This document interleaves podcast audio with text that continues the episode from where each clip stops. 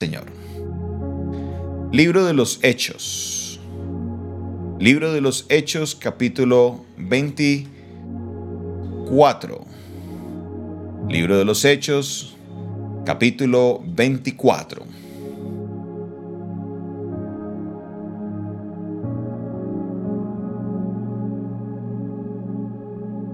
Libro de los Hechos, capítulo 24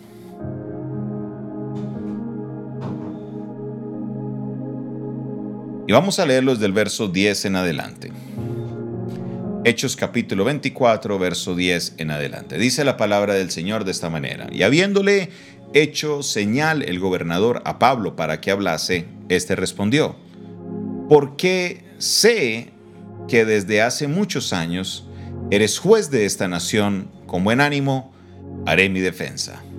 Como tú puedes cerciorarte, no hace más de 12 días que subí a adorar a Jerusalén y no me hallaron disputando con ninguno, ni amotinando la multitud, ni en el templo, ni en las sinagogas de la ciudad. Ni te pueden probar las cosas de que ahora me acusan. Por eso te confieso que según el camino que ellos llaman herejía, así sirvo al Dios de mis padres, creyendo todas las cosas que en la ley y en los profetas están escritas, teniendo esperanza en Dios, la cual ellos también abrigan de que ha de haber resurrección de los muertos, así como de justos como de injustos. Y por eso procuro tener siempre una conciencia sin ofensa ante Dios y ante los hombres. Pero pasados algunos años vine a hacer limosnas a mi nación y presentar ofrendas. Estaba en ello cuando unos judíos de Asia me hallaron purificado en el templo no con multitud ni con alboroto. Ellos debieran comparecer ante ti y acusarme si contra mí tienen algo.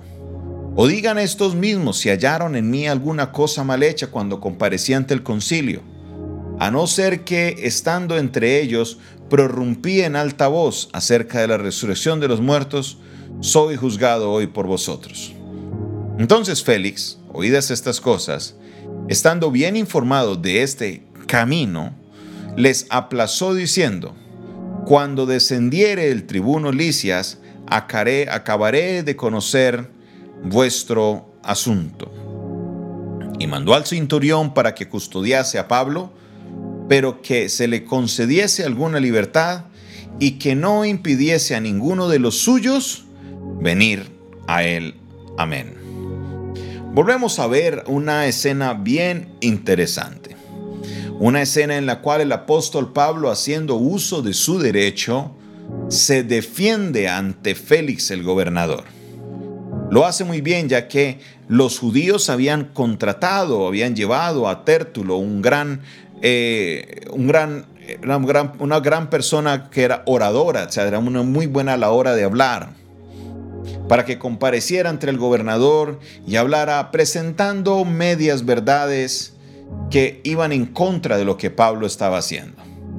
Esto era muy interesante porque hablábamos el día de ayer cómo cada persona cuando quiere causar daño toma verdades y las tergiversa con la final de hacer daño y esta es una de las características de Satanás. Satanás no solamente es el padre de mentira, sino que Satanás es uno aquel que tergiversa verdades con la finalidad de causar daño. Esta obra la podemos ver desde el Génesis, cuando él utiliza lo que es la, ciencia del bien y del mal. Les dice, si ustedes comen del fruto, serán como Dios y por esa razón Dios no quiere que coman del fruto.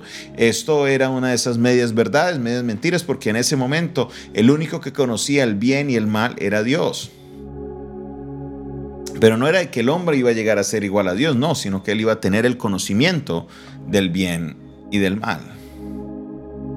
Esto es bien interesante porque vemos cómo Satanás obra por medio de sus siervos, por decir de alguna manera, con tal de querer hacer daño, pero Pablo no era una persona desconocedora de las artimañas de Satanás y por esa razón él decide defenderse.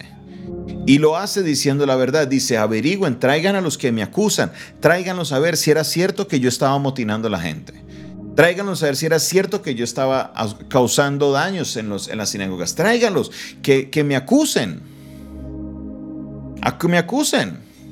Él dice, lo único malo que yo he hecho, según ellos, es que yo soy parte de los del camino, que para ellos es herejía, pero para mí es el cumplimiento de todo lo que habla la ley de los profetas. Y es aquí donde yo quiero ahondar un poquito ahondar un poquito en lo que es la temática de este texto, porque Pablo, un hombre fariseo de fariseos, circuncidado al octavo día, un hombre que conocía muy bien la palabra, él había tenido la revelación de que la persona de Cristo era, una era el que había cumplido todas las señales del que había de venir. Y aquí es donde quiero hablar algo bien importante. Bien importante, porque tenemos la costumbre que por de hablar las cosas por fe automáticamente vamos a tocar algo alocado, algo que no tiene sentido, algo que no es aterrizado. Y la, la, decisión que Pablo había tomado de decir, Cristo es el cumplimiento de los profetas, como lo dice el verso 14. Por eso te confieso que según el camino que ellos llaman herejía, así sirvo al Dios de mis padres, creyendo todas las cosas que en la ley y en los profetas están escritas. Pablo no solamente acepta por fe a Cristo para que Cristo haga su obra, sino que la fe de Pablo era una fe que estaba cimentada en el intelecto de la palabra de Dios. Tenemos como costumbre los cristianos muchas veces y utilizan versículos bíblicos diciendo, no, no estudie tanto porque la palabra mata, el Espíritu es el que vivifica. Entonces, con esta excusa de que la palabra mata, no estudiamos la palabra y no estudiamos la palabra y queremos vivir solo de las experiencias de que me profeticen, de que me hablen, de que me ministren y que me caiga. Pero si eso no pasa, entonces no pasó nada. No, estamos equivocados. Mi fe debe ser una fe también que tiene su nivel de racionalidad. Creo que Cristo es el Rey de Reyes y Señor de Señores y el Mesías. ¿Por qué? Porque hay una base, hay un libro que es el Antiguo Testamento, se conoce aquí como la ley de los profetas, que apuntan a la persona de Cristo, que hablan de la persona de Cristo, que entonces mi intelecto hace un, un razonamiento no solamente digo las cosas por decirlas, sino que leo, comprendo y domino el libro para poder defender, hacer defensa de la palabra de Dios. Desafortunadamente muchos cristianos al no estudiar, cada vez que salga algo nuevo, cada vez de que llegan diciéndole un cuento nuevo, se dejan llevar. Son visitados por los testigos de Jehová, son visitados por otras sectas que los llevan a alejarse de la verdad. ¿Por qué? Porque no conocen, no tienen una fe informada, no tienen una fe que es razonal. Mi fe debe llevar al punto en cual yo leo la Biblia y todo tiene sentido. Intelectualmente yo puedo ver la, la coherencia que hay entre todos los autores bíblicos. Esto no es solamente decir yo creo y ya, uh, listo, ya, ya soy salvo. No, es de que nosotros debemos estudiar la palabra y fundamentar nuestro intelecto, nuestro razonamiento en la palabra de Dios. Por eso hoy te dejo esta inquietud, mi hermano y mi hermana. Lee la palabra de Dios, estudiala, pero búscate también un discipulado, búscate también un instituto bíblico, prepárate, eso no es solo para pastores, todo creyente debe conocer de teología, todo creyente debe conocer de hermenéutica, de la interpretación de la Biblia, todo creyente debe conocer un poquito de exégesis, puede conocer también, debe conocer un poquito también de la homilética, debe conocer de todo. No solamente nos debemos limitar a una vida cristiana de ir a la iglesia y ya no, debemos nosotros enriquecer todo lo que la palabra dice para que cuando llegue la hora, como le toca defenderse a Pablo, sepamos qué decir, sepamos qué responder. Él les dijo, lo que les dice en otras palabras es, mire, ellos me acusan de creer en lo que ellos también creen, sino que ellos no lo creen tanto como yo. Básicamente fue lo que les dijo. Ellos lo acusaban basado en la ley de los profetas y él dice, yo conozco lo que dice la ley, yo creo todo lo que dice la ley de los profetas y creo que Jesucristo, el que el fundador de este camino, es el cumplimiento de todo eso. Si alguien te dijera y dijera, mira, quiero que me demuestres que Jesús es el Mesías, el que había de venir, ¿le podría responder? ¿Podrías abrir la Biblia y demostrarle por medio de al menos de cinco versículos por qué razón Jesús es el que había de venir? Es algo que tú lo debes tener de memoria. No solamente repetir versículos por repetir, sino aprendérnoslos y razonarlos. Usted se va a dar cuenta que su fe va a crecer a medida que usted lee la palabra. La fe viene por el oír y el oír la palabra de Dios.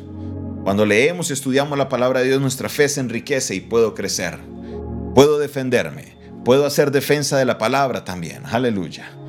Hemos sido llamados a eso. Así que mi hermano, no te estanques donde estás. No te estanques solamente sentado escuchando la palabra, no. Cada día procura aprender más y más de la palabra. Lee la palabra, lee unos comentarios, lee el diccionario bíblico, pregunte, sea inquieto, trate de ir a los cursos de discipulado, saque el tiempo para lo importante y verá que su fe crecerá y tu vida será bendecida.